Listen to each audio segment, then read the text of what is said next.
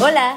ya estás en Justicia al Día, el podcast del Poder Judicial del Estado de Yucatán que te informa cada semana de las noticias más relevantes en pocos minutos. Estas son las noticias más relevantes de la semana en el Poder Judicial del Estado. En la conferencia de 8 de marzo a 8 de marzo, El largo camino a la igualdad, la doctora Dulce María Saurí Riancho refirió los avances que se han tenido para lograr la igualdad de género, asimismo las tareas pendientes y retrocesos en políticas públicas que no han sido analizadas con perspectiva de género. También resaltó los avances en materia política como la paridad en la actual legislatura de la Cámara de Diputados, donde 50% son mujeres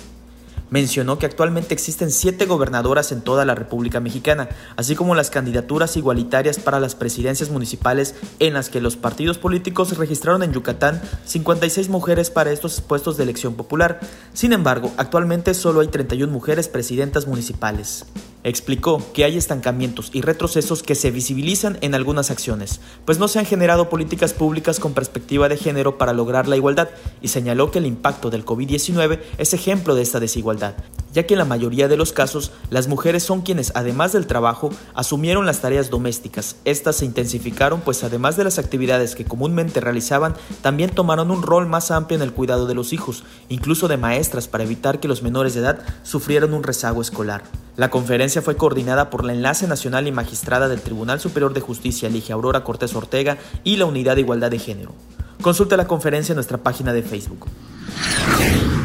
El Poder Judicial del Estado de Yucatán y el Ayuntamiento de Mérida dieron inicio el pasado 10 de marzo al taller Actualización Profesional y Buenas Prácticas Procesales con la observancia del debido proceso, la cultura de la legalidad y una visión de promoción de los derechos humanos para la prevención del delito en las funciones de seguridad pública en su segunda generación. En el marco de este arranque se otorgaron también constancias de aprovechamiento a policías que cursaron dicha capacitación el año pasado, como parte de la primera generación del taller que se enmarca en un convenio de capacitación mutua entre el Ayuntamiento de Mérida y el Poder Judicial del Estado.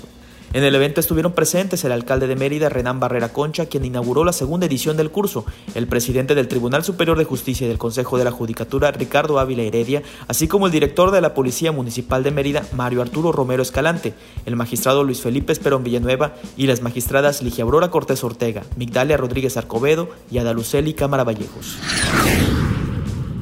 Recuerda que puedes escucharnos en nuestras redes sociales. Búscanos en Facebook como Poder Judicial de Yucatán, en Twitter como arroba PJ Yucatán y en Instagram como Poder Judicial Yucatán.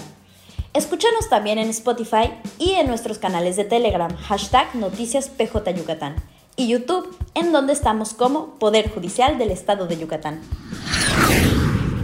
como parte de una resolución de apelación por un caso de diligencias de alimentos provisionales, la Sala Colegiada Civil y Familiar del Tribunal Superior de Justicia del Estado determinó emitir una versión de sentencia en formato de lectura fácil en español y en lengua maya, decisión de enorme relevancia al tratarse de la primera de su tipo en una resolución en materia familiar en el Estado. Los magistrados de la sala, Jorge Rivero Evia, Migdalia Rodríguez Arcobedo y Ada Lucel y Cámara Vallejos, resolvieron lo anterior dado que una de las personas involucradas en el proceso manifestó ser mayablante, y si bien contó con intérpretes, los magistrados consideraron que para salvaguardar su derecho de acceso a la justicia se debían hacer ajustes razonables en el proceso, entre estos emitir una sentencia de fácil acceso y en la lengua materna de la persona para la correcta comprensión de la decisión judicial. El magistrado presidente de la sala, Jorge Rivero Evia, explicó que para asegurar que la persona, en este caso una mujer mayablante, se encontrara en condiciones de comprender los argumentos, alcances y legales consecuencias de la decisión tomada por la sala, era necesaria una versión de la sentencia en formato simple